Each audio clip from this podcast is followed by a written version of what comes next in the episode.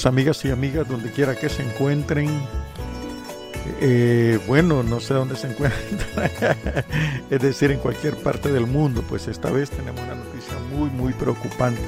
Resulta que la Fiscalía, sin previo juicio ni nada, está censurando a la revista Factum por publicar un artículo muy revelador y relacionado a los crímenes que han cometido en Chalchuapa un asesino confeso.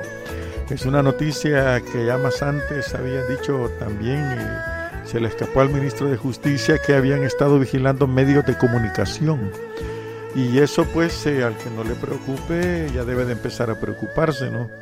Porque eh, es una cuestión grave, gravísima, porque precisamente los medios de comunicación son los puntal, decidido, definitivo, serio fuerte puntal para las aspiraciones democráticas de la gente. Así que este, este nos hemos eh, cenado con esta noticia, de la cual Radio Voz, su página web, ya publicó algo y también está publicado el artículo censurado. Así que por más que se lo vuelen, no será posible. Bien. Ah, sobre esa situación, pues esperamos que los amigos que nos están eh, escuchando nos escriban en Facebook o traten de comunicarse vía Facebook con nosotros vía Messenger para que den su opinión sobre esta eh, descarada censura ¿no? sobre la revista Facto. Una situación que se ha dado en esa situación es que uh, no veo, yo soy periodista por supuesto y no periodista de aquellos que pusieron su grabadora y, ya lo hicieron, no, periodista profesional y yo no veo nada, ningún error ni que esté obligada la revista Factum en su artículo auxiliar y apoyar a la víctima. Esa es cuestión del Estado y su política real, ni tampoco la misma revista allí este, en su artículo eh, publica pues que, que ellos no están violando la ley y publica otra cosa más grave, que el presidente y un fiscal que está investigando hasta dieron el nombre de, del, eh, ¿cómo se llama?, del testigo criteriado. Y esto merece una cuestión, ¿por qué la línea de investigación del fiscal es un testigo criteriado? Es una situación que vamos a hablar más ampliamente de esto más adelante, ¿no? Si es que me da chance, porque está a punto de estar, vamos a, a checar una publicación de, de eh, ¿cómo se llama? De Factum, está por el momento de transmitir algo y veremos si captamos nosotros pues eh, eh, la situación de Factum. ¿no? a acomodarnos para conectar cables y etcétera y a ver si eh, tenemos, eh, eh, porque van a hacer declaraciones al respecto en este mismo momento. así que trataremos de conectarnos con ellos para ver qué es lo que está sucediendo. Permítanos unos segunditos.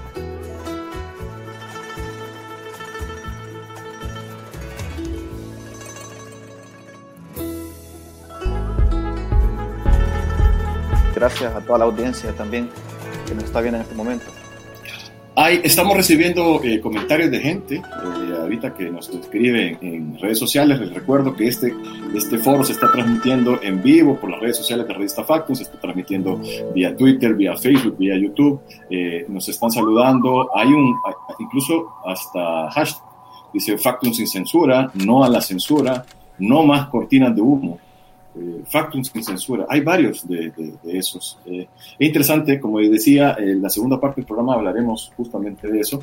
Vamos a hablar un poquito también sobre las eh, sobre esa, esa, resolución que, que, conocimos el día la fiscal, sobre el Twitter de la, de la, Fiscalía General de la República. pero bueno, antes hablemos que en realidad desde este caso es un caso que creo que es muy importante y para eso me gustaría comenzar con Brian. Brian, sin entrar en particularidades, podrías eh, dimensionar o por qué es importante que las personas en El Salvador y fuera de El Salvador se enteren de un caso como este. Bueno, gracias. Eh, primero, es importante subrayar el elemento que mencionaste antes de, de, pasarme la pregunta, que es sin entrar en particularidades.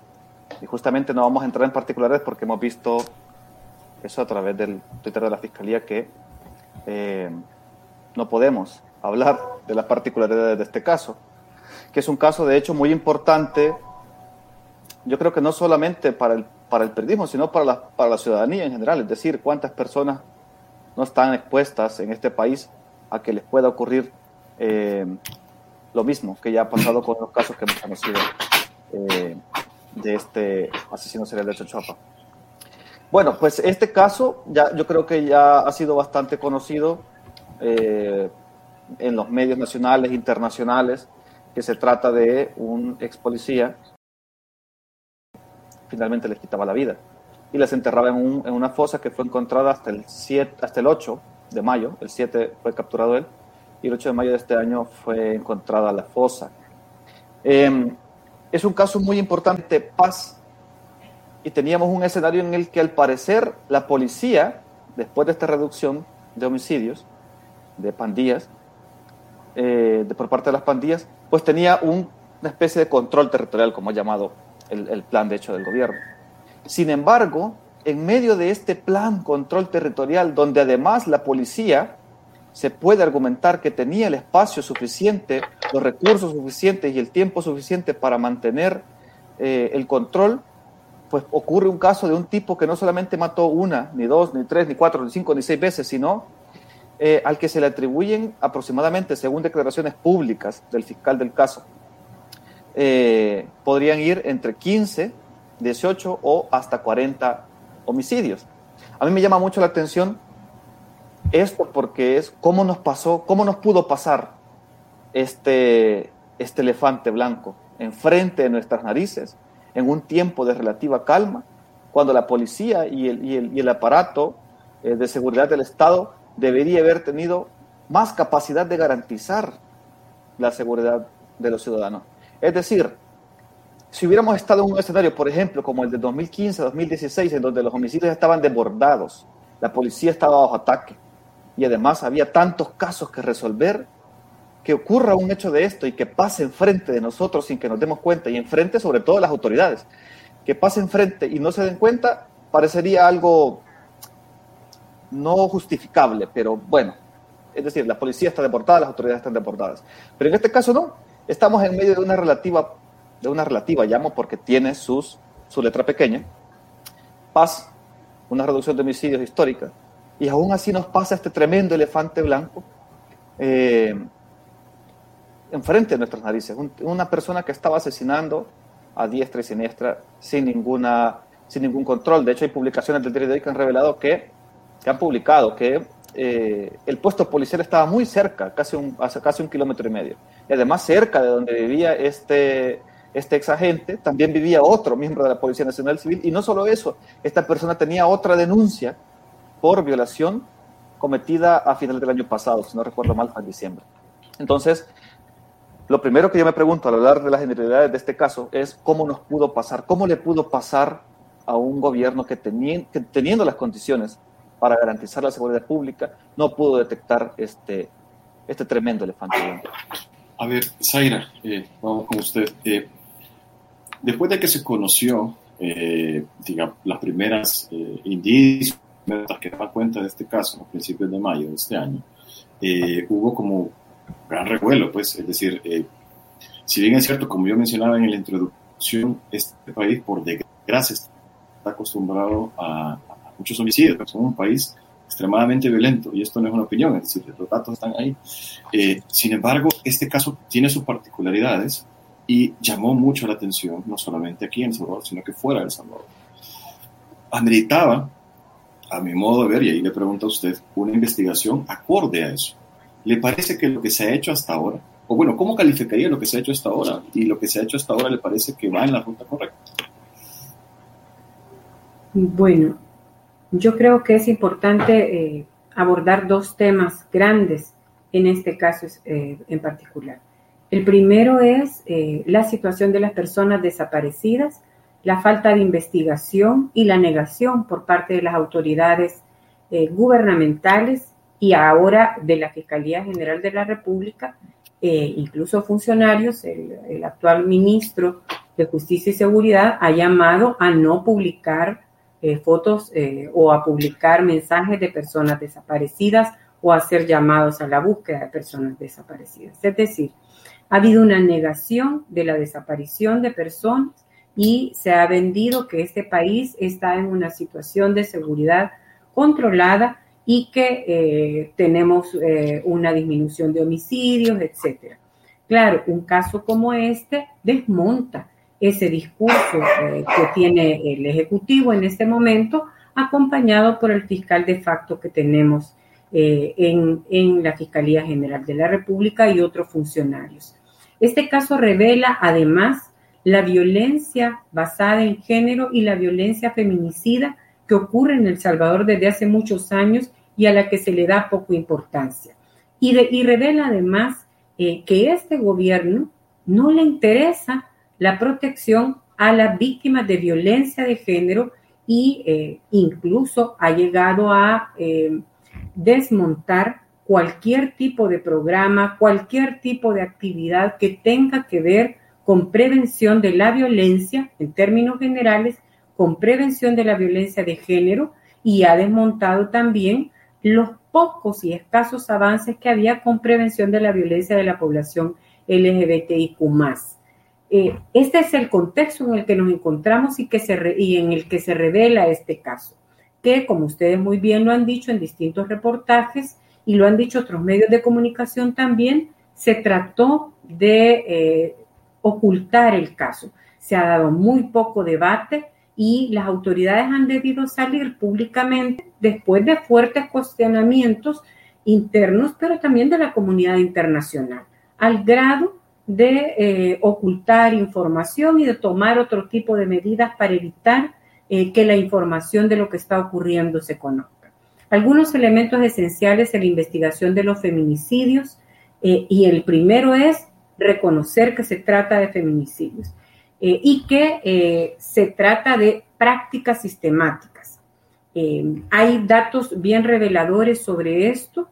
en primer lugar, dónde están los planes de prevención de violencia y dónde está la efectividad de ese plan control territorial. Como no conocemos el plan, como no sabemos cuáles son sus líneas estratégicas, como no sabemos cuáles son los indicadores de medición, menos conocemos un plan de prevención de violencia con componentes orientados eh, hacia los diferentes, eh, los grupos poblacionales que comúnmente son afectados por la violencia, eh, en este caso feminicida, o la violencia hacia determinadas poblaciones, porque en este país aparentemente todo está bien, muy difícilmente se puede hacer un cuestionamiento o se puede sostener un cuestionamiento y por eso es que el gobierno ha tratado de ocultar durante eh, los últimos días el fenómeno eh, que ha ocurrido en Chalchuapa.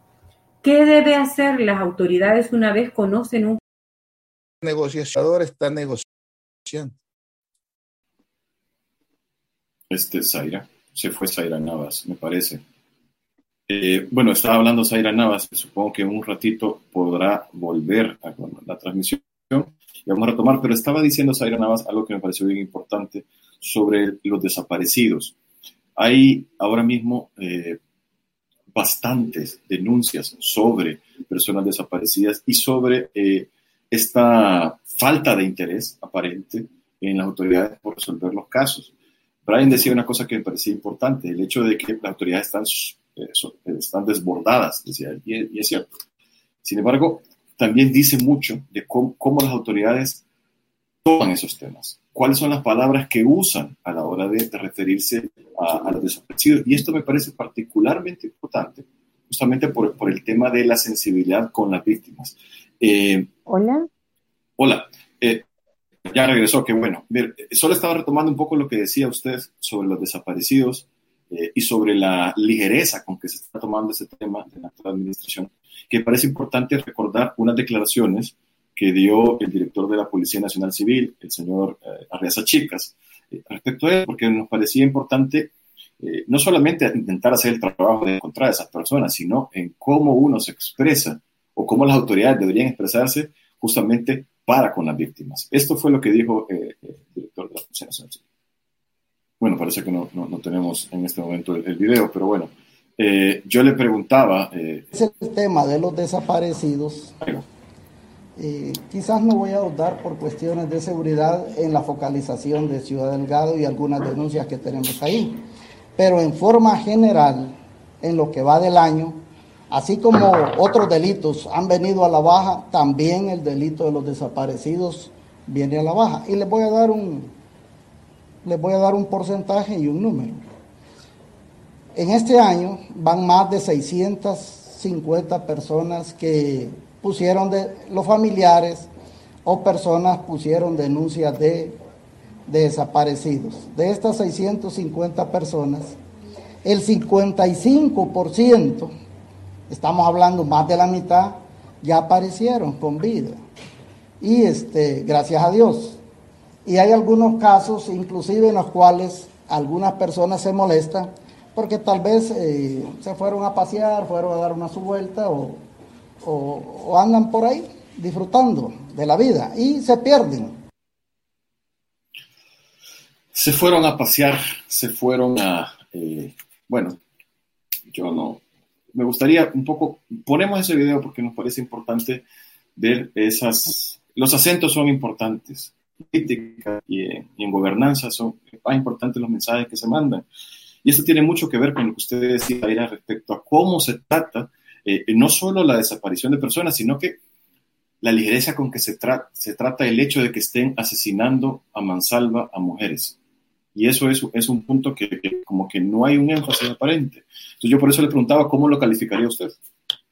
Bueno, es que estamos hablando de una eh, de ejecuciones eh, sistemáticas de mujeres que podrían calificarse de tal forma, pero además podría plantearse que hay connivencia por parte de autoridades estatales en la medida que eh, no se investiga de manera eh, sistemática, de manera formal, no hay planes específicos para la investigación del feminicidio, para la investigación de las personas desaparecidas y por el contrario, lo que tenemos es una negación de las autoridades.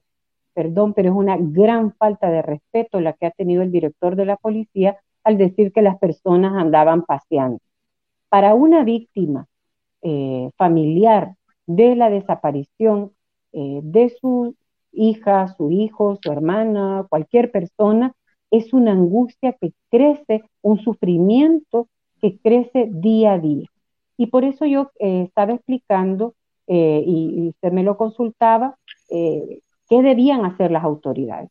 Mire, en, los casos de los feminicidios y de un feminicidio antecedido de una desaparición, ya hay estándares internacionales que establecen que las autoridades deben aplicar los criterios o los principios de la debida diligencia reforzada.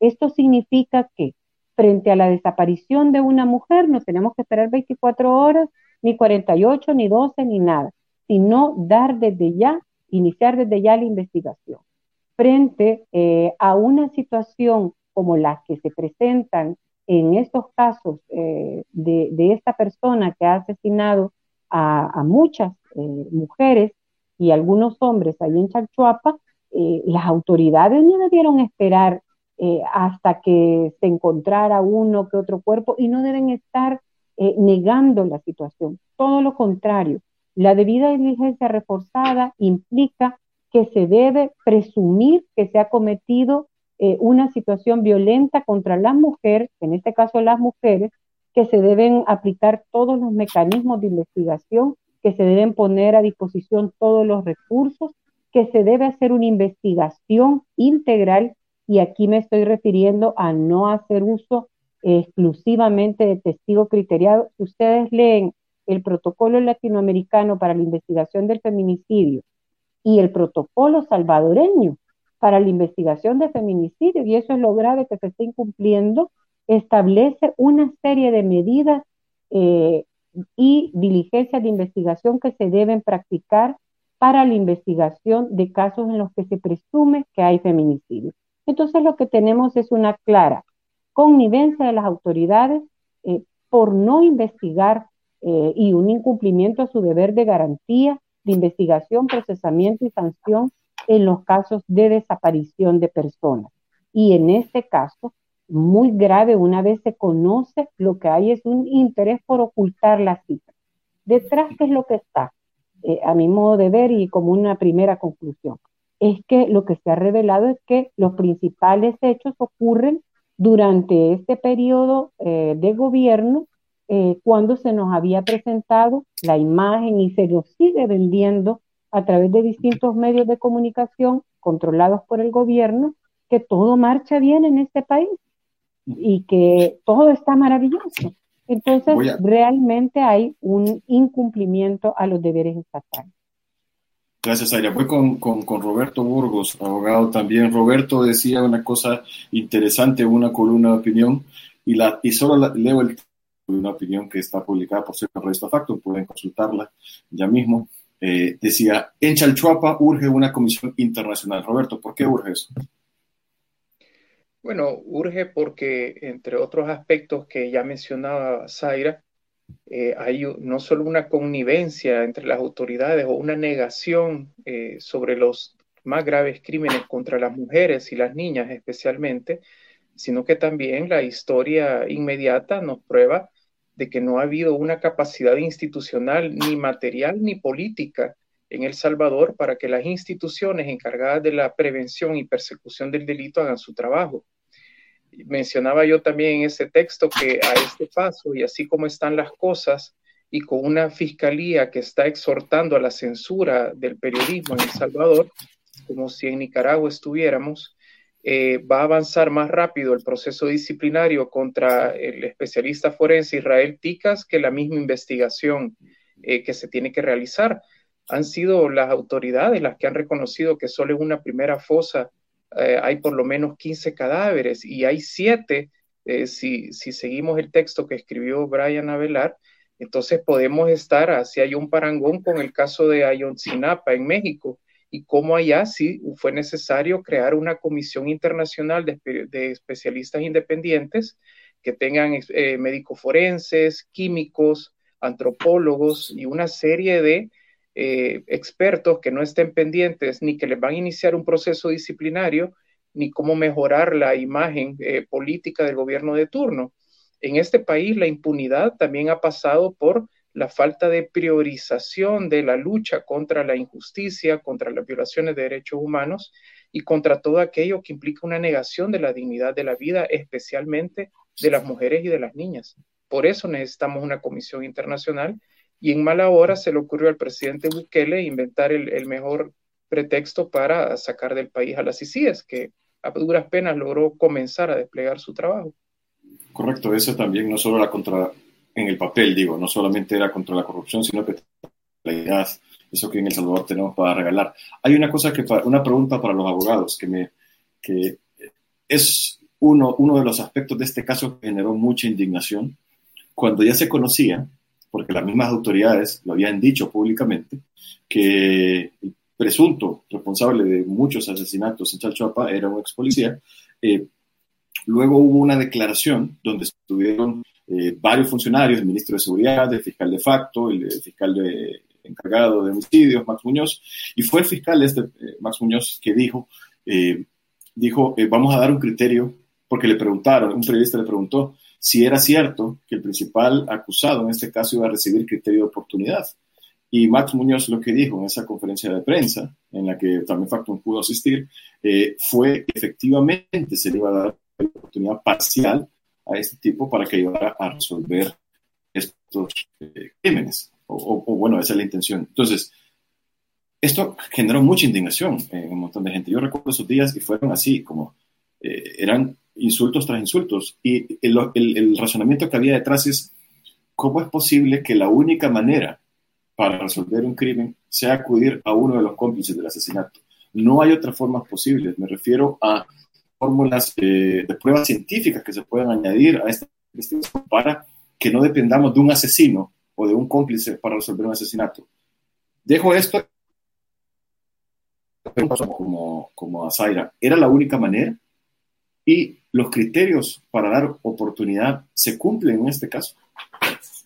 Bueno, es importante recordar eh, quién está al frente de la Fiscalía, insisto, de facto, es decir, de forma inconstitucional, eh, usurpando el puesto del fiscal general, tiene una vasta experiencia en precisamente resolver casos o, eh, presentar casos resueltos aplicando este tipo de métodos. Es decir, en lugar de hacer investigaciones técnicas y científicas, utilizar la figura del testigo criteriado, eh, a sabiendas que eh, se le da criterio de oportunidad al principal delincuente, una cosa que es bastante absurda. Si bien es cierto, la Fiscalía tiene un margen importante en el tema del criterio de oportunidad, como usted bien lo planteaba, hay algunos requisitos esenciales. Y uno de ellos es que la participación que ha tenido eh, la persona que da eh, la información y a quien se le da el criterio de oportunidad no sea de autor principal. Y en este caso, por lo menos la información que han revelado públicamente los mismos funcionarios, recordemos que fue el presidente Bukele quien incluso yo quiero referirme a este tema como muy delicado, incluso empezó a llamarle psicópata a esta persona y que además lo hicieron otros funcionarios del gobierno. Eh, ¿Por qué utilizar a la principal o al principal responsable identificado hasta este momento, quien aparentemente, según declaraciones de funcionarios, también ha declarado y ha expresado eh, su participación? ¿Por qué no hacer una investigación? Como yo explicaba, hay requisitos esenciales en el caso de los feminicidios y es eh, la debida diligencia reforzada implica hacer investigación técnico-científica. Eh, por supuesto, la investigación está iniciando, pero ¿qué es lo que hacen eh, en un principio? Hacer una redada de otras personas que, por cierto, menciono la única persona que es identificada y vinculada directamente, con prueba técnica además, en el lugar de los hechos y con los cuerpos. Eso quiere decir que eh, este tipo de investigaciones son investigaciones eh, más allá de flojas, son investigaciones, no quisiera pensar, eh, orientadas a que no tengan los resultados esperados o están orientadas a querer mostrar una falsa efectividad por parte de las autoridades. Y sobre este tema de llamarle psicópata a esta persona, hay que tener cuidado en que no vayamos a caer y este es un llamado a la población salvadoreña y a todas las personas que trabajamos en la defensa de los derechos humanos y particularmente eh, a las familias y a las víctimas. Miren, eh, conocimos el caso de este señor Chávez, que ya está libre, eh, que fue tratado como precisamente una persona con una discapacidad mental y se condenó a 11 años de prisión y ya salió libre eh, porque su pena fue reducida por un beneficio penitenciario. Entonces hay que tener cuidado incluso en la calificación que se le está dando a esta persona porque lo que se quiere es disminuir responsabilidades y ocultar un hecho tan grave y la negligencia eh, y si no, el ocultamiento de las autoridades policiales y fiscales ante hechos tan graves como estos. Detrás está el negar que hay feminicidios, que hay desaparecidos y desaparecidas en este país y que el gobierno no está cumpliendo con lo que le corresponde. Roberto, eh, ¿era la única manera esta? Darle criterio de oportunidad parcial, como decía Max Muñoz, a, un responsable, si no el principal, pues eh, uno de los, de los más importantes. Eh, ¿Qué mensaje le manda esto a la víctima? Bueno, insisto en el tema de la impunidad. También los, mensajes en redes sociales que, se han visto esta tarde de parte de la Fiscalía General de la República exhortando a la censura contra las publicaciones periodísticas sobre este lamentable caso, también insisten en que se justificarían en que el trabajo periodístico no garantiza los derechos humanos de las mujeres. Eh, dar un criterio de oportunidad a uno de los principales involucrados me parece que no es la mejor forma de garantizar estos derechos. Lo que va a garantizar los derechos humanos de las mujeres y las niñas y cualquier hombre que también haya sido víctima de estas personas es una investigación imparcial, profesional, que observe los más altos estándares técnicos, tanto desde la perspectiva penal, criminológica, como de derechos humanos, y que también permita individualizar y plantear eh, límites a esta clase de conductas que requieren una participación activa del Estado, no solo pasiva. No basta con imponer penas eh, un poco jaladas de los pelos, ¿verdad? Si lo que se trata es de mantener una buena imagen, sino que además eh, dar un mensaje de que en este país no podemos aceptar que haya ciudadanas de segunda clase cuya vida e integridad no va a ser respetada y que en caso de agresión no va a haber una respuesta contundente de las autoridades. Pero para eso se necesita inteligencia, se necesita profesionalismo y se necesita también alejarse de, de la politiquería, que es lo que está lamentablemente contaminando todos estos casos. Gracias, Roberto. Brian, no creas que nos, nos, hemos olvidado de vos, sino que tenemos todo un segmento para hablar de, de otros temas. Eh, solamente antes de despedir a, a Zaira, que le queremos dar las gracias por estar, haber estado en este, en este espacio, me, me, gustaría preguntarle por su experiencia también como inspectora de la Policía Nacional Civil. La policía tiene, eso, tiene los mecanismos para hacer eh, filtros, para garantizar que las personas que cuiden a los salvadoreños y salvadoreñas eh, estén mentalmente bien. Lo pregunto por sí. el pasado el pasado y si no, ¿qué debería cambiar para que... Yo sé que muchos de los crímenes fueron cometidos eh, hace varios años. Los crímenes fueron cometidos en años recientes. Entonces, eh, ¿puede garantizar eso la policía? Que tengamos policías, es decir, servidores públicos que cuiden a los salvadoreños, las salvadoreñas, eh, sanos de la cabeza. Bueno, eh, quiero aclarar que eh, hay varios filtros que hay que revisar si son efectivos o no. El primero de ellos es en la Academia Nacional de Seguridad Pública, que eh, hace la primer selección de policías, hace evaluaciones psicológicas, evaluaciones técnicas, etc. Pero lamentablemente, durante la carrera policial, no hay procesos, eh, y aquí quiero eh, decir lo que ha sido históricamente, hay, no hay procesos eh, que eh, protejan y que atiendan la salud mental del personal policial. Hay, ha habido esfuerzos eh, incipientes, esfuerzos poco sostenidos para proteger o para, em, digo, proteger a los policías de eh, cualquier impacto que genere su propio trabajo. Permanentemente se mantienen en constante riesgo y que permanentemente se mantienen expuestos también eh, a situación, a ser cooptados por el crimen, etcétera. Entonces, eh, la policía debe tener programas de salud mental, programas de bienestar institucional, y esto es una debilidad histórica de la institución. De ahí que eh, se hayan identificado una cantidad de casos que van desde la corrupción, es decir, eh, delitos de corrupción de baja monta, hasta eh, participación de policías y, por cierto, miembros del actual directorio de la policía vinculados o mencionados en casos de crimen organizado. ¿Qué es lo que ha pasado? Cuando los controles internos han querido funcionar, lo que ha habido es una obstaculización no solo de, desde adentro de la policía, sino también desde partidos políticos que los han protegido. Por cierto, uno de los partidos eh, que fue de los principales defensores de jefes policiales que fueron investigados por hechos delictivos, que es el diputado gallego, eh, sigue en la Asamblea Legislativa, por ejemplo. Entonces, eh, no ha habido una voluntad real en la policía para mantener controles, para asegurar y garantizar la salud mental de los policías y cuando me refiero a salud mental, insisto, no estoy hablando que esta persona sea un psicópata, eso lo en puede general, determinar claro. única, exclusivamente un especialista, un psiquiatra. Eh, estoy refiriéndome a que eh, el personal policial no tiene ni el acompañamiento institucional ni los controles debidos para asegurarse que él y la policía que está en el territorio está en buen estado de salud o que está muy claro con su deontología policial, es decir, muy identificado con los deberes y los principios que la policía debe tener.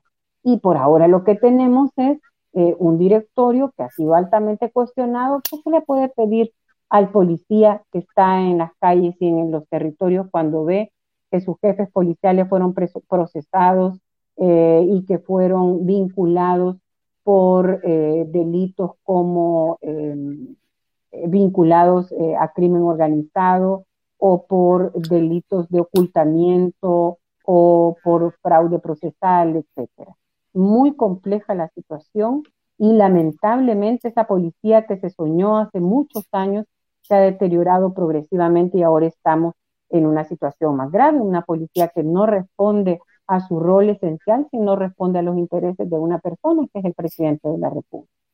Zaira, eh, fuertes esas declaraciones, pero, pero, es ciertamente lo que está pasando. Muchísimas gracias por su participación, por sus opiniones. Eh, es importante que en épocas de oscuridad tengamos información. Gracias, Zaira.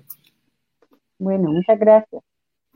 Eh, bueno, vamos a hablar ahora, estuvo, nos acompañó Zaira Navas, abogada especialista en derechos humanos. Vamos a hablar la segunda parte de esto. Yo sé que Brian tiene muchas ganas de hablar. Brian, eh, contarle a la gente, por favor, antes de darle paso a nuestras invitadas, contarle a la gente qué es lo que ocurrió hoy por la tarde. Hoy por la tarde, de la cuenta de la Fiscalía, eh, se publicaron algunas cosas. ¿Qué fue eso? Eh, nos mencionaban a la revista Factum, eh, eh, y hay una intención que Roberto mencionaba también en una de sus intervenciones sobre el hecho de intentar bajar la publicación, tu publicación. ¿Qué pasó? Bueno, eh, nosotros publicamos el día sábado, en la madrugada, un texto en el que se detalla eh, información sobre el caso de Chalchuapa.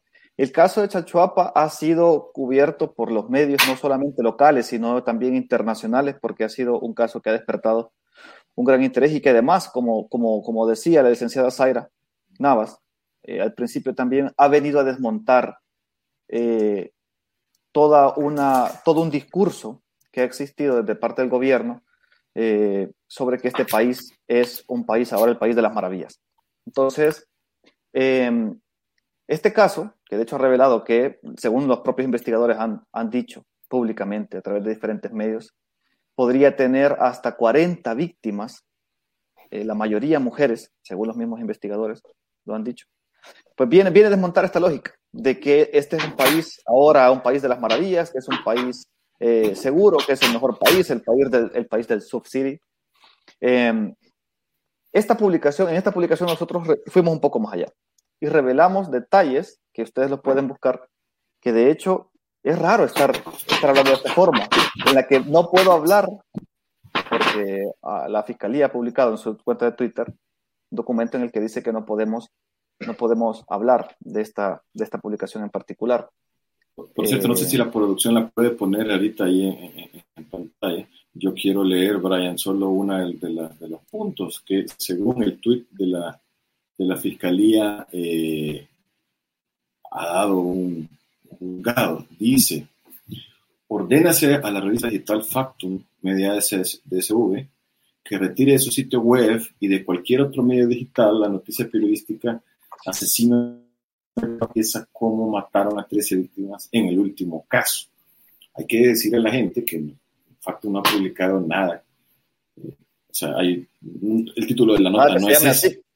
Nada que se llame así, bien parecido, pero lo dice en el último caso. ¿verdad? Más allá de lo burdo y la falta de información, sigue, dice, se advierte a la revista digital Factum, media SSV, que en la realización del conversatorio programado para este día, es decir, esto que estamos hablando, se Algo abstenga, que todavía pasar.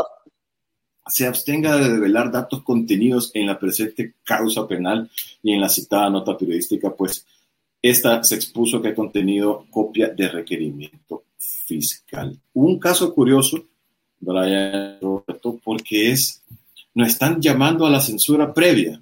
Yo lo entendería así, no sé cómo ustedes lo miran. Yo quisiera, quisiera añadir un poco a eso, que es, miren, en, en, esta publicación citada por la, por la Fiscalía, que de hecho no es el título que nosotros tenemos arriba, pero asumiendo que es lo que más se parece a lo que tenemos publicado, hablamos no solamente detalles de un documento que obtuvimos, sino también hablamos generalidades del caso de Chalchuapa.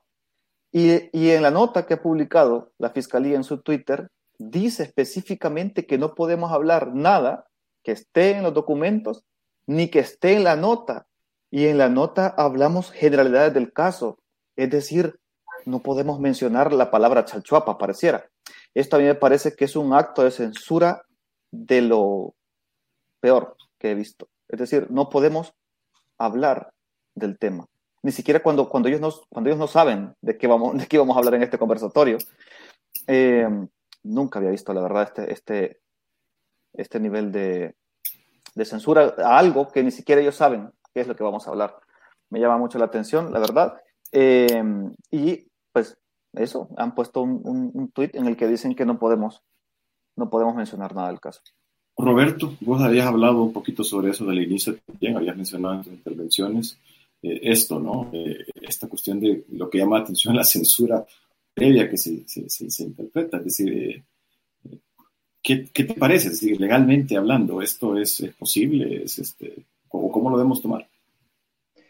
Bueno, recordemos que la libertad de expresión y la libertad de prensa, ¿verdad? Que, que, es un, que, es un, aspecto más específico de una libertad más amplia, como todos los derechos humanos tampoco son absolutos. Sin embargo, todos los instrumentos legales y la misma lógica, ¿verdad? Nos lo dice, que las limitaciones que existen son aquellas, y lo dice la Convención Americana sobre Derechos Humanos, que sean necesarias en un Estado democrático. Por eso e, ese instrumento internacional de derechos humanos también se refiere al abuso de los controles estatales, que es lo que me parece a mí que está ocurriendo en este caso de la Fiscalía con Factum. Cuando yo leí esos, esos tweets, eh, me pareció que no solo implican una vulneración a, la libertad de prensa, sino que también implican un trato desigual a, a la revista Factum. Eh, no es el primer caso, hace poco vimos eh, una censura muy similar con, con, la revista Gato Encerrado, eh, pero también estamos ante lo que la teoría le llama una reserva genérica. No vi yo en esa, en esa exhortación o en esos aspectos resolutivos que la Fiscalía detalla en sus mensajes en redes, eh, cuál es exactamente el extracto, los extractos de la publicación eh, relacionada, o sea, que se pueda relacionar de facto que estarían afectando un derecho humano de personas o de víctimas. Por otra parte, como ustedes lo han planteado, estamos hablando de una censura previa en lo que se refiere a este programa, que incluso se retrasó una hora. Eh, la Constitución en el artículo 6 prohíbe la censura previa. ¿Por qué? Porque esto impacta negativamente en el derecho de las personas a saber, en el derecho a la verdad, eh, y además eh, materialmente es imposible que que la fiscalía supiera de qué temas se van a hablar. Además, es una medida de cumplimiento material imposible, porque veía yo que también ahí se señalaba que había una prohibición de hablar de cualquier tema que estuviera relacionado con la causa judicial. Recordemos que en las causas judiciales, si bien se puede establecer una reserva, y este caso tiene una reserva parcial, eh, la reserva le impone el secreto a quienes se acreditan en el expediente, es decir, fiscales, policías, el secreto eh, no obliga directamente a los periodistas, sin embargo, estos tienen una ética profesional y un método periodístico y además debe haber un respeto, insisto otra vez en ello, con los derechos humanos de terceras personas. No me parece que estemos aquí ante un caso de vulneración de ningún derecho, pero sí de censura previa y de un intento de censura, insisto yo, genérica. Eh, no es muy diferente a lo que ocurre en Nicaragua y en otros países más autoritarios, donde los periodistas terminan siendo las principales víctimas de los desmanes estatales, o como ocurre en Myanmar, ¿verdad? En Asia, donde la Junta de Generales persigue a periodistas. Mira, Entonces, es, ahí estoy poniendo los eh, comentarios de la gente que nos está viendo sobre, sobre eso. Eh, hay gente claro. que está mencionando justamente el caso de, de, de, de otro aquí, pero ya se me perdió. Ah, no, ese no lo voy a poner, pero, eh, pero sí, hay como una... Eh, algo sobre una que, que recuerda a Nicaragua. Eh, y perdón que te interrumpa, pero vos mencionabas, vos mencionabas el caso de Gato Encerrado, un caso donde recientemente también eh, una solución de un juzgado eh, exigió, demandó a la revista Gato Encerrado que bajara una nota de, de, su, de su, portal. Eh, la producción ha hecho un esfuerzo enorme para tener a una, de la, una periodista de Gato Encerrado justamente eh, la responsable de, esa publicación, a la que damos la más cordial bienvenida. Karen Moreno, ¿qué tal? ¿Cómo estás? Para incorporarse con nosotros. Ahí está. Karen, ¿cómo estás? Hola, buenas noches. Eh, al abogado Roberto Burgos, a Brian, a usted, César, mucho gusto. Eh, gracias por el espacio que nos dan para hablar sobre este caso, que es un antecedente inmediato también de censura a la libertad de prensa. Justamente de eso queremos hablar, de censura de libertad de prensa, por eso eh, gracias Karen por haber aceptado con tan poca, tan poco tiempo la, invitación, pero nos parecía importante debatir sobre esto y, hablar sobre esta cosa que, que, debería importarnos, porque la libertad de prensa no se entiende eh, sin la libertad de expresión y la libertad de expresión es un derecho ciudadano. Cuando se censura a los medios, no se está cortando el derecho que tienen los medios esos periodistas de expresarse, sino que se está cortando el derecho que tiene la ciudadanía de recibir esa información. Por eso es que es particularmente importante. Por eso también invitamos a, esta plática a Angélica Cárcamo, presidenta de la Asociación de Periodistas de El Salvador, APES. Y le damos la más cordial bienvenida. Angélica, ¿cómo estás? Hola, César. Hola, Brian. Eh, Roberto y Karen. Un gusto saludarles en esta noche. Disculpen la cámara movida. Hoy estamos desde el teléfono. Un gusto acompañarles. No, y, gracias a vos también, Angélica, por tan, poca eh, eh, tiempo que te hemos dado y que cordialmente has aceptado nuestra invitación. Eh, nos parecía importante hablar de esto. Eh, gracias a, las más, entre más de mil personas que se han conectado en las diversas redes de Revista Factum para escuchar esto, sabemos que es un tema importante. Los dos temas son importantes. No solo este que nos, trajo en primer momento, que son los, los crímenes cometidos en Chalchuapa, y sobre la importancia que tiene seguir hablando de esto no dejarlo morir, de no dejar que este tema quede en el abandono, en el olvido, sino por las consecuencias que ha tenido esto, que es eh, tratar de cerrar de comunicación. Pero bueno, me gustaría comenzar para hablar de este punto con ese antecedente, Karen, justamente lo que les tocó a ustedes. Contanos un poco cómo lograron, qué discutir, cómo lo resolvieron.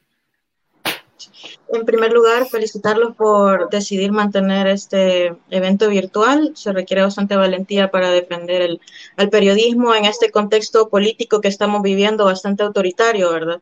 Sí, en relación a esa noticia, eh, el fiscal general de la República, impuesto por el oficialismo, no solo eh, fue escogido en un proceso inconstitucional porque no se siguieron las reglas del juego para poder escogerlo. Se destituyó a, su antecesor y se escogió a Rodolfo Delgado en un proceso inconstitucional. Pero no solo eso, sino que también tiene un proceso abierto por violencia intrafamiliar.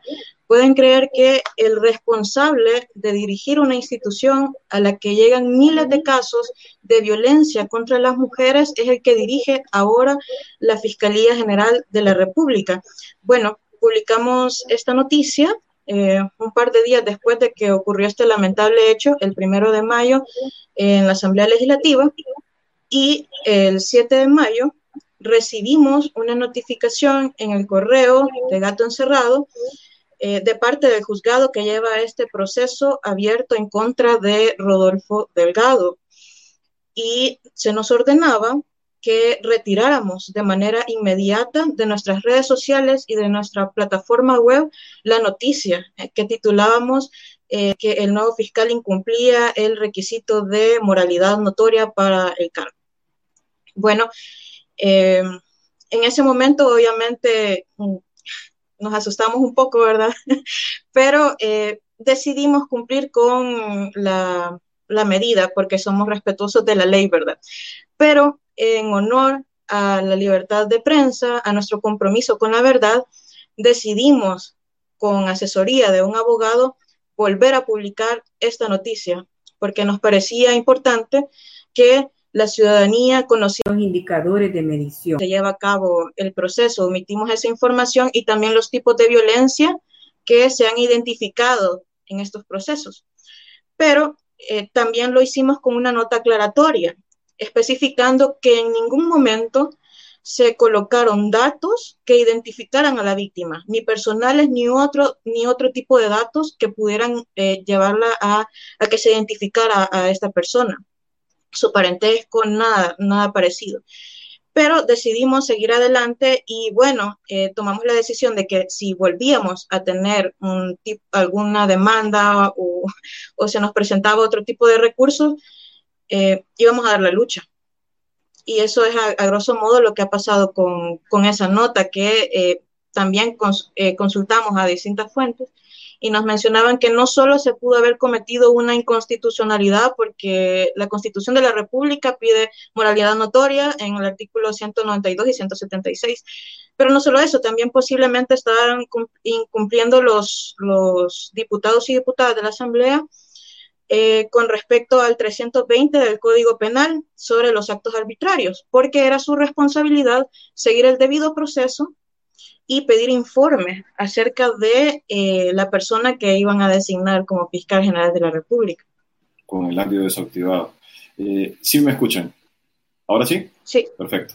Eh, Angélica, me gustaría saber tu valoración sobre esto. en este caso, lo que ha dado a conocer la Fiscalía en su, en su, cuenta de Twitter. Y por cierto, no solo la Fiscalía, porque hay que decir que la Corte Suprema de Justicia tuiteó algo al respecto que luego no sé qué pasó, no sé si es un problema eh, técnico o lo que sea, pero bajaron su cuenta de Twitter, donde hacían referencia al... Eh, gustaría saber qué pasa sobre esto, eh, cómo lo catalogás sobre lo que ha pasado.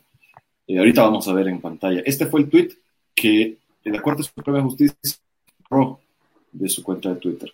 Juzgado especializado de instrucción para una vida libre de violencia y discriminación para mujeres de Santana notifica resolución de este facto luego lo quitaron. Eh, primero, ¿qué te parece esta, esto? Y demás, eh, con lo que estaba comentando Karen justamente antes, eh, ¿cómo podría entenderse en el contexto en el que estamos? Sí, bueno, la verdad que es vergonzoso que tanto el juzgado de paz como la Fiscalía General de la República estén promoviendo un acto que se constituye, ya lo mencionaba Roberto, un acto de censura previa. Hay que recordar que ya el artículo 13 de la Convención Americana sobre Derechos Humanos, eh, que habría que ir a leer la Convención Americana a los jueces, se los recomiendo, prohíbe dicho acto de censura. Eh, no se le puede limitar a las y los periodistas, por ejemplo, esta primera parte donde eh, estaba esa entrevista que se está transmitiendo en este momento y que se le prohíbe publicar algún tipo de información relacionada a este caso. Miren, lo que está pasando eh, ante la resolución del juzgado de paz, eh, eh, en efecto, es un acto de censura contrario a la libertad de expresión, al derecho de acceso a la información y el derecho a la verdad, que son elementos fundamentales en, un país democrático y que también se supone que se debe garantizar a, la prensa, una prensa que vive supuestamente en, un estado de un país libre, ¿verdad? Eh, este gobierno, eh, César, eh, y lo digo así porque no hay un tema de independencia de poderes del Estado en este momento y lo estamos viendo con, esta resolución del juzgado, tiene una práctica sistemática de tratar de opacar o tratar de ocultar cualquier hecho que, no le favorezca. Tal ha sido esta situación del caso de, de Chachapa, que es una situación eh, sumamente preocupante en donde hay una afectación a nivel nacional. Estamos hablando de un ex policía que eh, asesinó a muchas niñas, a muchas mujeres, em, donde no se tomó en cuenta en el caso de la policía acciones para prevenir este tipo de situaciones y del cual tanto la fiscalía y el juzgado también han tenido demasiada información reservada, más de la que se debe para un caso que debería brindarse información oportuna a las ciudadanas y los ciudadanos. ¿Por qué digo esto? Porque este caso pone en duda también los planes de seguridad del Ejecutivo. Hay que recordar, ya lo decía Zaira hace un momento en, en la primera parte, hay un aumento considerable de casos de desapariciones y a mí me preocupa que quizás este caso que estamos viendo en el occidente del país a lo mejor podría estarse repitiendo en otros escenarios. Y para la prensa, sobre todo la prensa independiente, ha sido muy difícil poder tener información oportuna de estos hechos. Ha sido justamente lo acucioso del trabajo eh, de periodistas como Brian, por ejemplo, u otros colegas que han documentado eh, esta situación que nos ha permitido tener un panorama un tanto más claro de lo que está eh, sucediendo y de lo grave que implica también el tema de ocultar una problemática tan grave como son las desapariciones y que podrían estarse cometiendo algún otro tipo de actos como de sicariatos, por ejemplo.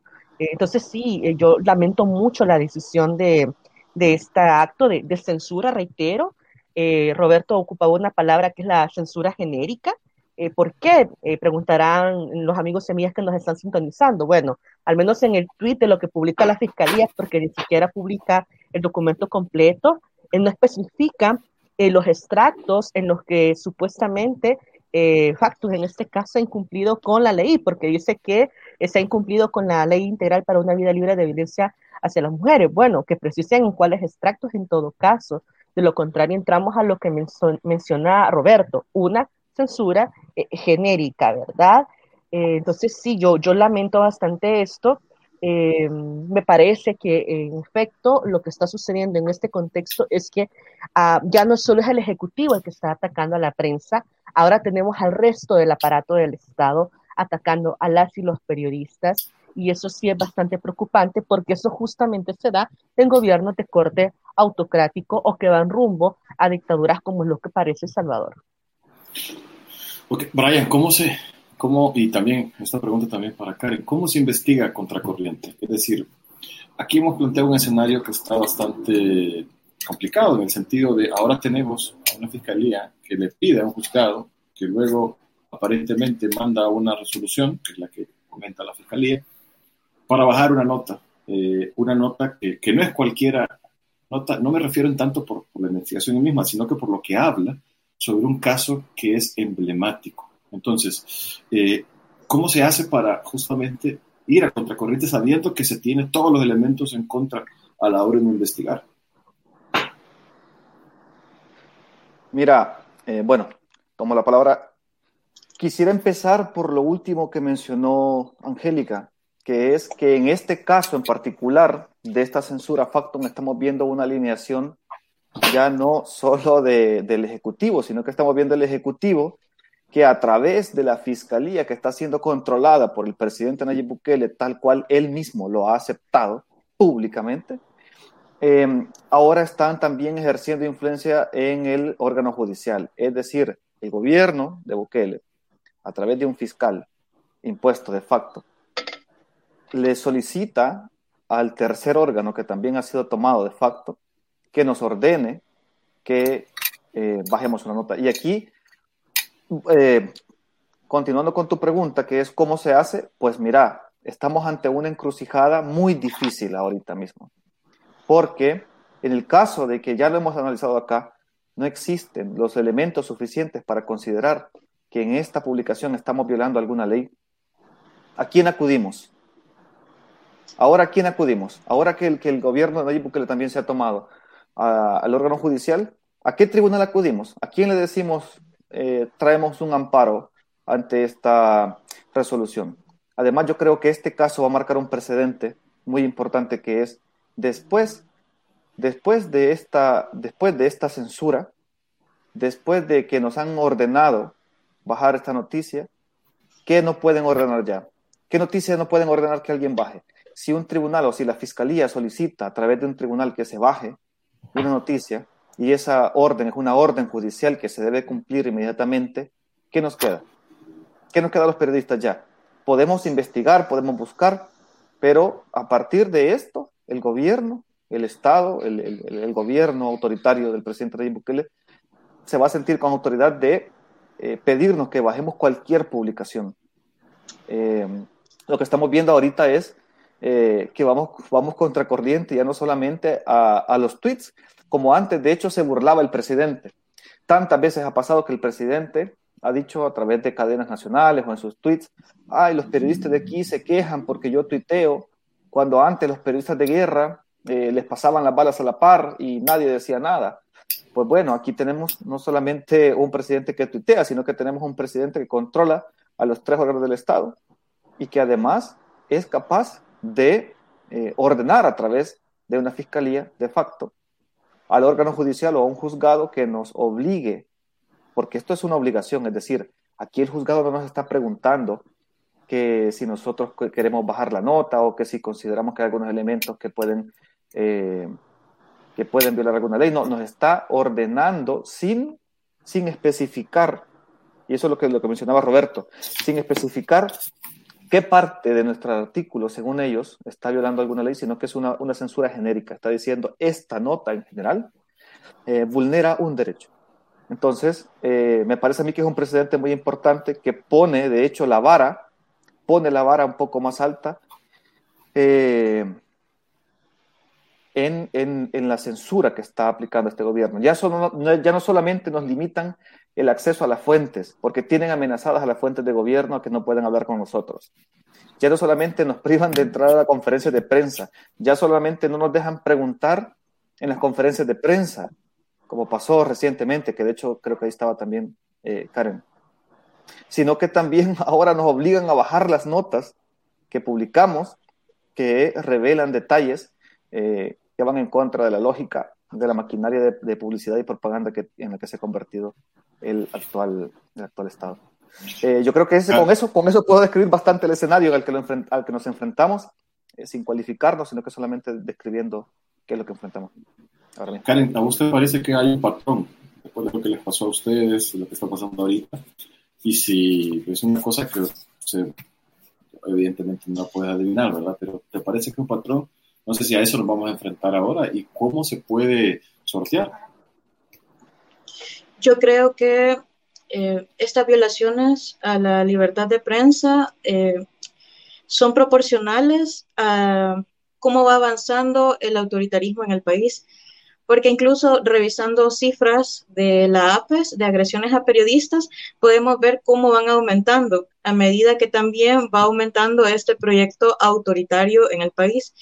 Eh, digamos, el año pasado había cierta cantidad, pero ahora hay mucho más desde que el presidente se tomó la sala de lo constitucional la Asamblea Legislativa y destituyó también al fiscal general de la República. Entonces, a mí me parece que obviamente un Estado autoritario va a necesitar que la población siga un mismo discurso, un discurso homogéneo, que el discurso oficial sea el único que exista en el país y que las personas que pensamos diferente o que criticamos ese discurso oficial merecemos ser atacados porque estamos yendo en contra de ese supuesto proyecto para poder eh, salvar al país de esos enemigos, de ese enemigo invisible, ¿verdad? Porque se trata de un enemigo invisible, porque cualquier persona que está en contra o cuestiona, que es crítico en cuanto al discurso del presidente o los proyectos que realiza, eh, son el enemigo del pueblo y nos meten en el mismo aguacal, por decirlo así, a tanto a políticos como defensores de derechos humanos, a organizaciones civiles, a todos, porque cuestionamos el discurso. Entonces a mí me parece que eh, esta censura que sufrimos en Gato Encerrado con esa publicación eh, del fiscal general Rodolfo Delgado, y también esta censura que ha sufrido Facto obedecen a ese, a ese patrón de, de la necesidad de callar al periodismo independiente en el país, al periodismo crítico. Eh, ya lo mencionaba Brian en esa última conferencia de prensa en la que el presidente anunció el cierre de las ICIES, que había presentado dos avisos de corrupción ante la fiscalía. Eh, a mí no me dejaron anotarme en el listado de preguntas. Llegué, fui la segunda periodista en llegar a ese evento y no se me permitió acceder al listado de preguntas, a pesar de que pregunté insistentemente. Yo sabía que era porque, porque formo parte de Gato Encerrado, ¿verdad? Pero tuve que insistir varias veces y toca alzar la voz. No he sido la primera a la que le ha pasado esto. Eh, creo que ha pasado varias veces que ha utilizado incluso las cadenas nacionales para poder atacar a los periodistas independientes y decirles incluso que eh, que somos financiados por este George Soros y, y distintas eh, organizaciones internacionales, información que aparece en nuestro sitio web. Pero a mí me parece una postura bastante irónica, tomando en cuenta que nosotros tenemos de manera pública nuestra información, pero él nunca ha revelado quiénes son los financistas de Nuevas Ideas. Entonces, a mí me parece bastante irónico eso. Obviamente, averiguar eso. Hay una que me por aludida, porque le dijeron ahí, eh, Karen mencionaba, Angélica, que ha aumentado justamente las vulneraciones. ¿Nos podría dar un panorama de justamente eso en este año? Sí, bueno, eh, solo para que puedan tener un contexto, quienes nos están sintonizando en datos, el año pasado APES registró 125 vulneraciones a la prensa durante todo el año, hay que recordar que estábamos en un tema de pandemia, eh, un escenario bastante hostil también para ejercer la labor, pero eh, en este 2021 al menos hasta el 9 de julio, de junio, tenemos registrados 141 vulneraciones a la prensa. Es decir, ya en cuatro meses y medio eh, prácticamente ya superamos la cantidad de agresiones eh, obtenidas durante el año 2020. Lo más preocupante es, es que más del 80% de esas 141 vulneraciones provienen de entidades del Estado. Me estoy refiriendo justo a lo que tanto Brian como Karen señalan, este tipo de discurso estigmatizante hacia la prensa eh, y de intimidación hacia las y los colegas y de negarles el tema a información. Yo no sé cuál es el miedo que le tiene el presidente y sus funcionarios a los periodistas. Eh, pareciera que solo le quieren responder preguntas a, quienes hacen comunicación institucional o a aquellos medios que eh, se han plegado al discurso oficialista o también los han intimidado, porque también hay que mencionar que hay muchos medios de comunicación, sobre todo en el ámbito de la televisión, que los están amenazando con el tema de las concesiones de radio y televisión para eh, no cuestionarle, ¿verdad? Y eso me parece sumamente grave y ojalá en su momento eh, estas escenas tengan el valor de poder denunciar públicamente este tipo de, hechos.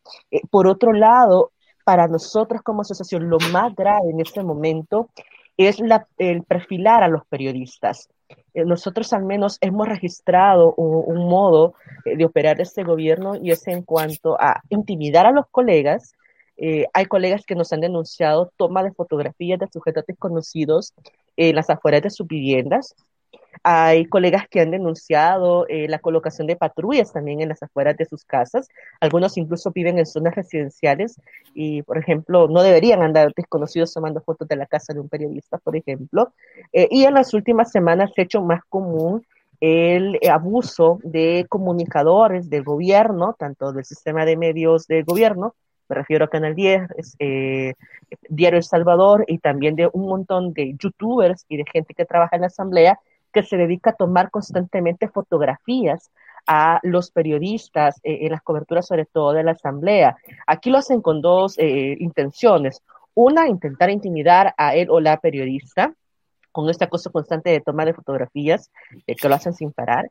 Y lo otro también, también hay un interés de perfilarnos, de saber qué estamos haciendo, a quién estamos entrevistando, qué estamos preguntando. Y esos son eh, antecedentes que tenemos que irlos denunciando, al menos a nivel internacional. Yo comparto con Brian y que es lamentable que hoy por hoy no tenemos independencia de los poderes del Estado, no hay credibilidad de una instancia a la cual nosotros podamos colocar una denuncia, por ejemplo, la Fiscalía, como lo están haciendo acá en Factum y otros medios de investigación, eh, pero también eh, en este momento se centra más la mirada en países como Nicaragua, que sabemos que están muy mal, sobre todo con el tema de la persecución a defensores de derechos humanos y también de activistas y periodistas, en la situación en Colombia, que es muy compleja, pero si no ven la situación a tiempo en El Salvador, estamos a muy pocos pasos de llegar a ese escenario y sería lamentable porque creo que todavía estamos en una capacidad más o menos de poder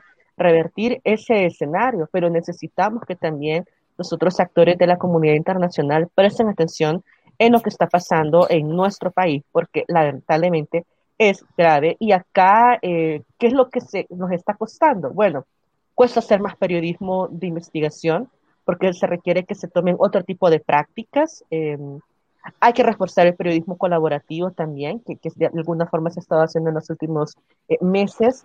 Em, pero también eh, aquí pierde la ciudadanía. ¿Por qué?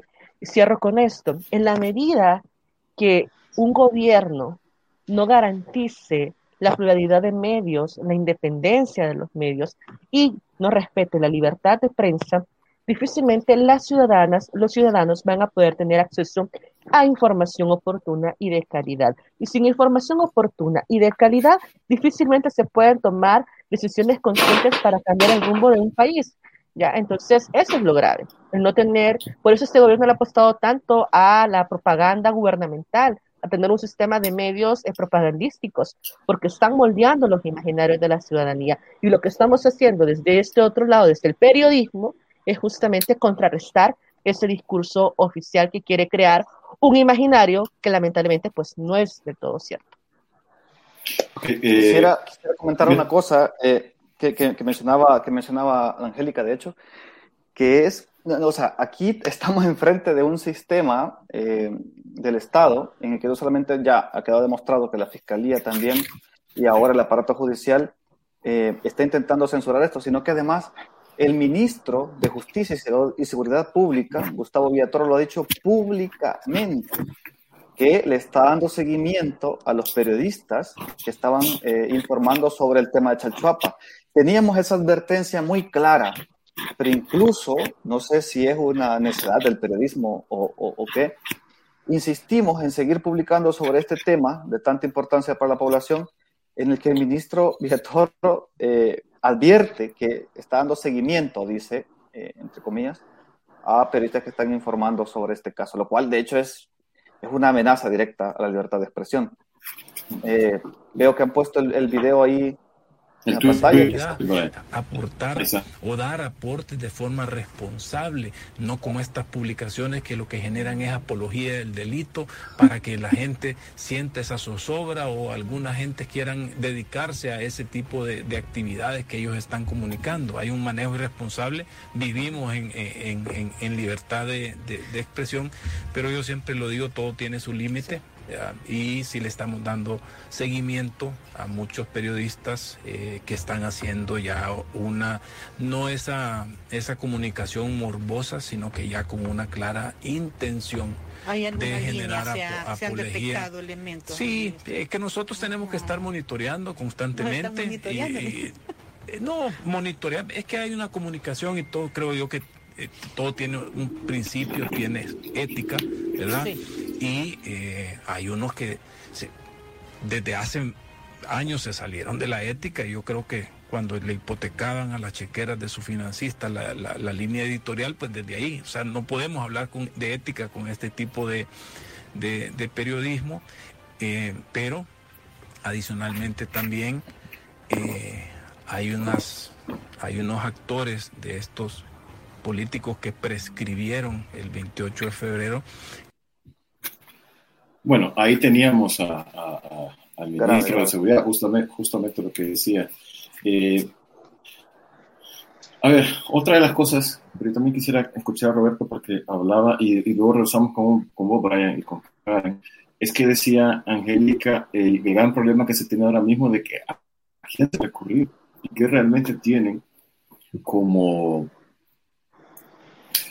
garantías no solo los periodistas y las periodistas, sino que los ciudadanos a la hora de, cuando expresan y dan su voz. Eh, y en este caso, cuando se hagan investigaciones de este tipo. ¿Hay garantías todavía, Roberto, te parece que hay? ¿O, a dónde, qué puertas se pueden tocar en este caso? Bueno, eh, uno de los, de los aspectos eh, más importantes, y pienso que sí, todavía quedan garantías, ¿verdad? Todavía se puede publicar, se puede hablar como lo estamos haciendo esta noche, en la cual no solo participamos de esta conversación, quienes estamos directamente conectados, sino que también todas las personas que, se han sumado a la plática. Pero no podemos eh, negar que en este país se archivó un proyecto de ley de protección a periodistas en el cual se involucró tanto eh, Angélica y, y, otros representantes de APES, pero sí existe censura, como lo hemos visto con el caso que nos comenta Karen de, Gato Encerrado y lo que ha ocurrido esta tarde eh, con Factum de, un ministerio público queriendo notificar vía Twitter.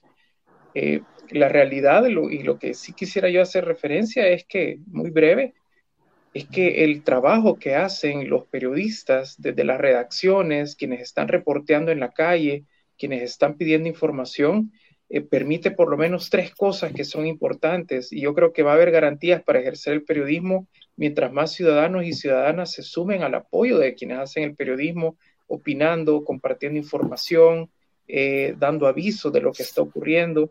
Y son tres aspectos que hacen los periodistas.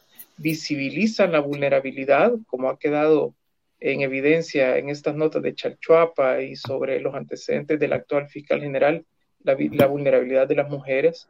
En segundo lugar, eh, demuestran la impunidad con la cual actúan los agresores y en tercer lugar, convocan a las víctimas o a sus familiares y a cualquier ciudadano y ciudadana a reivindicar el derecho a la verdad. Hemos visto cómo en Chalchuapa están llegando decenas de personas con fotografías de sus hijos o de sus hijas o sus parejas que han desaparecido desde hace tiempo y comienzan no solo a reivindicar su derecho a saber, sino que a revelar un problema que se quiere ocultar desde la misma administración, como ya hablamos al inicio de esta conversación. Todavía quedan garantías porque todavía hay cosas que contar y todavía nos queda mucho por saber. Podrán no haber tribunales, pero no van a poder callar ni a la forma de pensar de las personas, no nos van a censurar el cerebro, ¿verdad? Al menos por el momento, y no podrán ocultar lo que salta a la vista y es evidente. Notas sobre estos casos se publicaron también en la prensa internacional, eh, se publicaron a través de redes sociales, y yo creo que la principal garantía para el trabajo periodístico no lo vamos a encontrar en la administración pública del partido político que sea. La mejor garantía es seguir, como ustedes lo hacen y quienes nos acompañan lo hacen, un método periodístico riguroso, una ética periodística y unos filtros a prueba de, engaños, ¿verdad? Y de tergiversaciones. Mientras una nota se mantenga sólida en la verdad que ha revelado, pues ese periodismo va a sobrevivir. Hemos visto pasar por aquí juntas militares, presidentes golpistas y además de alguno algo perturbado de la mente, ¿verdad? Pero los periodistas y el periodismo se han mantenido APES es una prueba de eso, ¿verdad? Desde los años 30 y se va a mantener en los tiempos que vienen. Gracias, Roberto. Una cosa que les quiero preguntar a, los, los, y las colegas que están eh, en estos tweets de la Fiscalía General de la República, eh, donde pues van a conocer esta, esta supuesta resolución. Hay, hay un tweet que es el último, si no me puede seguirlo, que publicaron, que me llama mucho la atención y me gustaría tener su opinión. El texto publicado, dice la Fiscalía, en una revista digital, eh, tiene, nos arrobaron ahí, no sé qué habrá pasado, no ha tenido como objetivo la reparación integral del daño causado a las víctimas y sus familias. Este es, esto quisiera subrayar, no ha tenido como objetivo. Ese, entonces mi pregunta para ustedes es, es, ¿ese debería ser el objetivo de una publicación de este tipo? ¿O cuál debería ser? Brian, si quieres comenzar un mira, Mira, yo, yo, quisiera, yo quisiera subrayar también otro párrafo sobre el tuit que estás, que estás mencionando, que es el punto 3, que me llama mucho la atención, que dice, lo anterior sin prejuicio al derecho a la libertad de expresión. Es decir, ya los hemos mandado a callar, pero lo anterior sin, sin perjuicio al derecho a la libertad de expresión y el derecho a información del citado medio digital, no debiendo entenderse la presente resolución como una prohibición o censura de los mismos. Pero en lo sucesivo, dicho medio deberá, pero en lo sucesivo, dicho medio deberá abstenerse de publicar información contenida en el proceso penal en razón de que la aludida nota periodística expuso que ha tenido copia de requerimiento fiscal. Es decir, bueno, los estamos censurando, pero les pedimos que no entiendan la censura como censura, sino entiéndanlo como cualquier otra cosa, menos censura. Eh, me parece, me parece eh, que esto también va en la misma, en la misma línea y preocupante, es preocupante que un, que un juzgado es decir, ya que un juzgado, una instancia que está directamente de, cara a la población ante sus necesidades y sus demandas, ya esté siguiendo un discurso eh, que es el mismo discurso oficial de, eh, que tiene el presidente Bukele y, todas las instituciones del, Ejecutivo, que es nosotros no censuramos, sino que nosotros eh, usamos también nuestra libertad de expresión y usamos nuestros derechos. Aquí la, fiscalía y además el juzgado, porque vos, vos leías una parte del tweet de la fiscalía, pero además esto se alinea con, con, la, con la presunta resolución que ha publicado eh, el Twitter de la fiscalía de un juzgado que está siguiendo la misma lógica. Entonces, eh, vemos ahí ya los, los, poderes alineados eh, y en una clara amenaza a la libertad, a la libertad de, no solo de prensa, sino que también a la libertad de expresión como decía Roberto, no, no podrán privarnos por ahora de lo que podamos pensar. Em, pero al parecer sí hay un fuerte esfuerzo, eh, una dedicación por privarnos de lo que podemos los medios de comunicación publicar. Y que no. Karen, yo retomo esto que Brian ya dijo que me, me la pregunta. Eh, yo decía y mencionaba esto justamente porque me llama mucho la atención eh, sobre lo que según la Fiscalía debería ser el objetivo de una publicación. Eh, ¿A vos te parece que el objetivo de la publicación sea eso? No, eh, bueno, en primer lugar quiero, me, gustaría referirme al video que acabamos de poner de, del ministro de Seguridad Villatoro. Eh, prácticamente acaba de anunciar una herramienta con la cual podría iniciar persecución, que es la apología del delito, lo cual me parece una ridiculez. Eh, en primer lugar, porque no le, no le corresponde al Ministerio de Seguridad hacer monitoreo de los periodistas, ¿verdad? Utilizar recursos públicos para darle seguimiento a los periodistas. En segundo lugar, me parece ridículo y creo que no, quizás el, el abogado Roberto Burgos puede explicarlo mejor. Creo que no, no, está, no, no estamos haciendo apología del delito al informar a la población lo que está sucediendo con las desapariciones de, las personas, ¿verdad? que están desapareciendo varias personas a diario y es alarmante esa cifra. Y en relación a lo que mencionaba la Fiscalía en Twitter, decía de que eh, la publicación no tenía como objetivo la reparación integral del daño. Bueno, a los periodistas no les corresponde reparar el, el, el, daño por, por las injusticias y por la impunidad que sufren. Nuestro objetivo en todo caso, es informar lo que está sucediendo con la mayor rigurosidad, profundidad, eh, respeto hacia las personas, obviamente, pero en ningún momento nos corresponde eso. A quien le corresponde eso es al Estado. El Estado es el que tiene que responder, el que tiene que implementar un plan adecuado de seguridad y que además tiene que darlo a conocer a la población para que nosotros podamos decir efectivamente está funcionando o no, pero como no lo conocemos, no lo sabemos. Gracias, eh, Angélica. ¿Vos querías decir algo también respecto a eso? E-, es así, es así. E-, el tweet y con esto que dice el texto publicado en la revista no ha tenido como objetivo la reparación integral del daño causado a las víctimas de sus familias. Lo decía eh, Karen. Eso no nos compete a los periodistas. Eso justamente le compete al juzgado y a la fiscalía. Nosotros no somos ni jueces ni fiscales. No podemos reparar integralmente el daño causado a las víctimas porque son ellos quienes deben investigar y resarcir esos daños de lo que ha ocurrido. ¿Cuál es la competencia de nosotros y nosotras como periodistas? Es justamente indagar, investigar, interpretar lo que está sucediendo, sacar también lo que están queriendo ocultar y tratar de llevar información oportuna a la ciudadanía sobre ese tipo de hechos, como ha sido el caso de Chalchuapa. Entonces, es un hilo totalmente sacado eh, de contexto eh, o manipulado con querer hacernos colocar a nosotros algo que no nos corresponde en nuestra labor. Y lo otro con lo que mencionaba eh, también Brian y Karen con las declaraciones del ministro, miren, no nos sorprende eh, las declaraciones porque justamente ya lo veníamos sistematizando.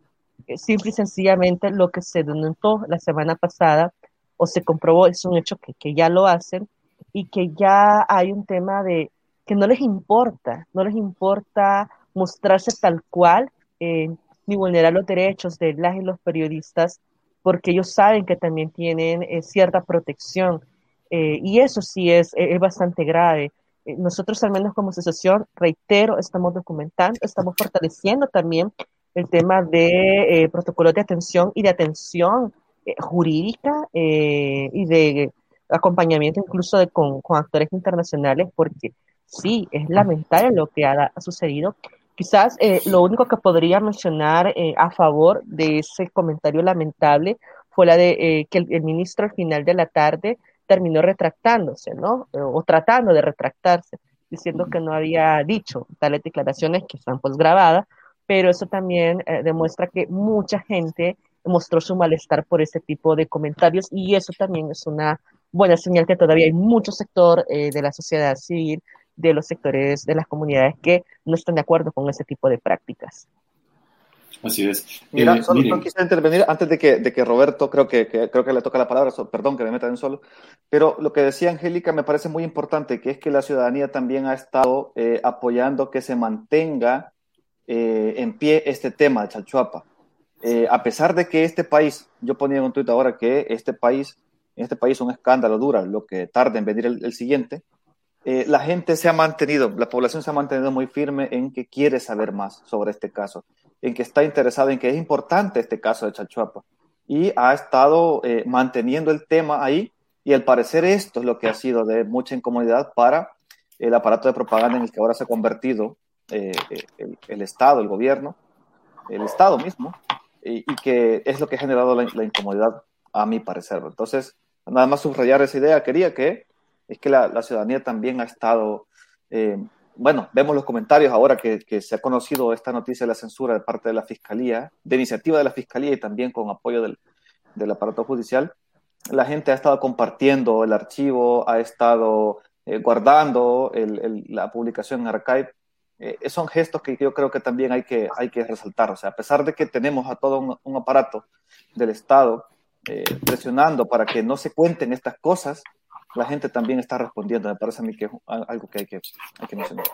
Y, y, en eso, Brian, te sumo otra cosa que me parece bien importante porque, a ver, yo creo que en esta ocasión la tenía fácil el gobierno en el sentido de decir, eh, o sea, obviamente no se le puede eh, decir que esto es responsabilidad del otro. Lo que pasa es que se ha buscado proteger más la imagen que parar a las víctimas o dar una investigación fuerte hacia las víctimas.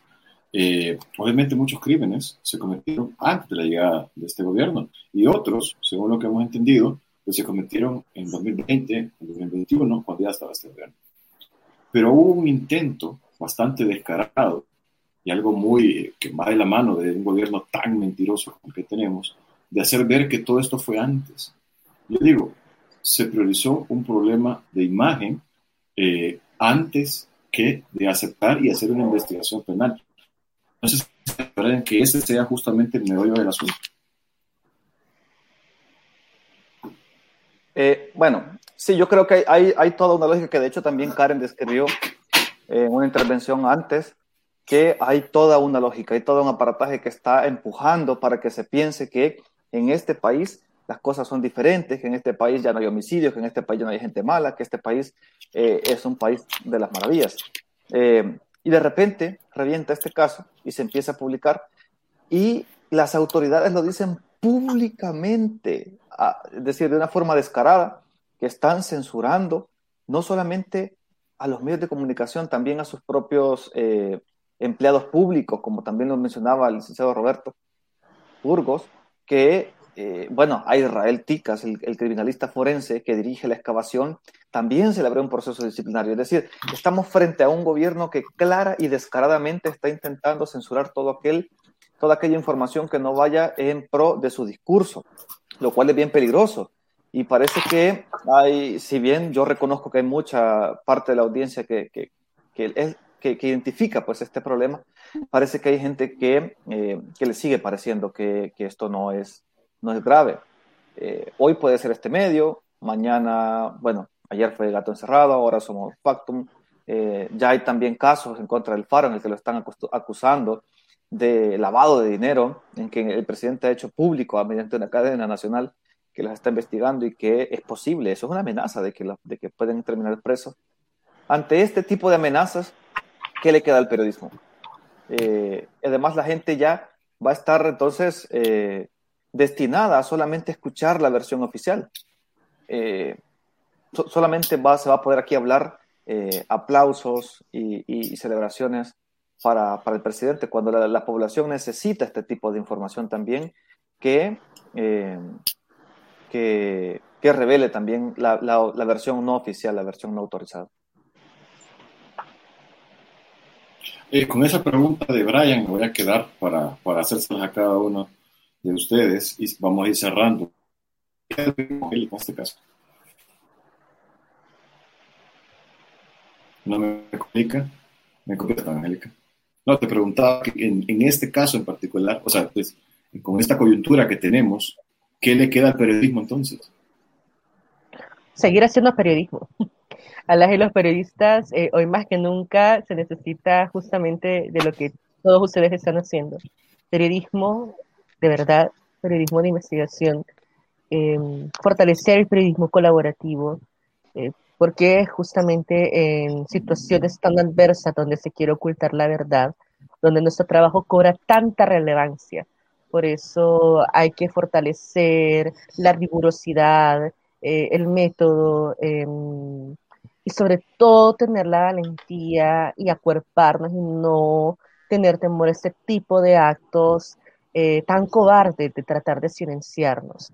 Yo, yo reitero eso, que porque nos están sintonizando seguramente eh, tanto el ministro, sus funcionarios y la gente de las fiscalías y de los juzgados. La gente que nos da seguimiento a los que nos siguen, ¿verdad? A que no le tenemos miedo. Miren, acá. Aquí va a quedar, aquí va a quedar grabado. Aquí queda grabado. Aquí Para que no se desvelen. Miren, aquí hace 30 años, más de 30 años, perseguían a los periodistas justamente por, por dar a conocer la verdad. Eh, lamento que quieran repetir esas malas prácticas. Eh, ya no vivimos en esa época y no nos vamos a dar el lujo como periodistas de regresar a esas prácticas. Eh, si tienen algo que cuestionar, tienen todo el derecho, pero que lo hagan apegado a la ley, ¿verdad? No con este tipo de amerantamientos, es lo que podría mencionar. Karen, ¿qué nos queda? Sí, en Gato Encerrado nosotros tenemos un lema y es que entre más ataques, más periodismo. Y incluso lo tomamos como indicador de, del buen trabajo que estamos haciendo, ¿verdad? Entonces, estamos haciendo periodismo y por eso recibimos ataques. Entonces, bueno, y nosotros ya pasamos por esto y solo quiero decirles de que al final eh, ningún ataque va a hacer claudicar a un periodista que esté realmente comprometido con la información, con la verdad, con el país en este momento en el que más se necesita periodismo. Y hay que seguir adelante hasta el final, prácticamente. Gracias. Vamos a mandar a hacer unas camisas que digan eso, Vizca. Roberto, vos que, pues, sin ejercer eh, el periodismo, estás ahí, ¿qué nos queda? Bueno, ya, ya. ¿A dónde vamos? Ya lo están diciendo ustedes, ¿no? Y lo hacen hasta este día y los días que vienen, seguir haciendo periodismo, decir la verdad. Eh, los gobiernos podrán limitar o restringir el soporte, muchas veces algunos soportes de las notas de prensa, de las investigaciones, pero no, la, no va, podrán detener la verdad. Y el deseo de los seres humanos de creer, de mantener sus convicciones, de dar a conocer lo que piensan, de dar a conocer la información que obtienen, eso es un, eso forma parte de nuestra naturaleza, en particular en los tiempos actuales. Así que podrá haber censura o intentos de censura, pero como ya lo decía antes y lo han insistido ustedes, lo han refrendado, el periodismo se va a defender haciendo más periodismo. Mientras haya lectores, televidentes, personas que le sigan, eh, esto va a continuar y los gobiernos van a pasar, pero el periodismo va a permanecer. Miren, ya hay gente que está diciendo que, que, hagamos camisas, Brian. Eh, eh, pero Mira, me, sorprende, me, sorprende, su imaginación. Mira, yo quisiera, perdón. quiero cerrar con vos, Brian. Ajá, decime. Perdón que me ponga poético a estas horas de la noche, pero eh, yo quisiera cerrar con una frase de la maestrísima Alma Guillermo Prieto, que dio en su discurso cuando ganó el premio eh, eh de Asturias, que dice, y para los que no son periodistas también, yo eh, espero que, que les toque también, así como nos toca a los periodistas, que dice, a los periodistas hoy les digo, háganle, denle lo más, porque contamos la historia del mundo todos los días, porque dejamos constancia de lo que otros quieren tapar, porque somos el antídoto a ese aspecto de las redes sociales con la inmediatez y su potenciación de la rabia, porque hacemos falta, porque sí se puede ver el mundo, porque no podemos enderezar la historia, pero sí contarla. Entonces yo creo que eso, eh, hay, que, hay que seguir contando, lo único que nos queda es seguir, seguir, como dice Alma, haciéndole. Eh, y eso. Gracias, Brian, por, esa reflexión. Eh, te agradezco por haber estado en este espacio, Brian. Gracias, Angélica, también, por haber estado con nosotros. Gracias, Karen, y gracias, Roberto. Gracias, gracias, Angélica, gracias, Karen, gracias, Roberto, gracias, a, también a la audiencia. Gracias. a todos los que nos vieron. Sí, antes, antes de, de, pedirnos, yo quisiera, eh, como, como, como factum, sentar una, una, postura respecto de lo que está pasando y de lo que hemos, eh, lo que ha pasado esta tarde. Eh, creo que es importante. Ya reflexionaban los colegas sobre, sobre esto que, que ha ocurrido, pero es, es, es, necesario decirlo con nosotros. Miren, los tiempos son complicados y se vienen tiempos todavía más complicados. Pero por eso nosotros queremos decirle, tanto al señor Bukele, Queremos decirle al fiscal de facto Rodolfo Delgado. Queremos decirle al ministro de Seguridad, al señor Díaz que con total impunidad se atrevió a reconocer que dan seguimiento a los periodistas, porque saben que pueden hacerlo y que no hay consecuencias para ello. Queremos decirle a todos aquellos funcionarios que se han, se han quitado toda la dignidad y que cobardemente se callan, a esas marionetas que cada martes levantan la mano en la Asamblea Legislativa sin cuestionar las órdenes que llegan de Casa Presidencial, desproviéndose de cualquier tipo de criterio. Queremos decirle que Factum se va a deber siempre a sus lectores y se va a deber siempre a la búsqueda de la verdad, por muy dolorosa que ésta sea. Factum va a seguir haciendo su trabajo porque justamente en estos momentos es cuando más se necesita transparencia. Cuando hay, cuando los funcionarios son amigos de, la opacidad, cuando no quiere que se sepa lo que está cuando más el periodismo debe estar. Y por eso quiero decirles eh, gracias a todos que han dado nuestro, eh, han dado seguimiento a nuestro caso, han estado ahí y nos han dado, su apoyo. Gracias. Debemos a lectores, a lectoras como ustedes, porque necesitan conocer la verdad, porque las víctimas necesitan conocer la verdad, pese a que desde este aparato se quiera mantener oculto. A todos, a todas, no nos van a callar. Gracias. Noches.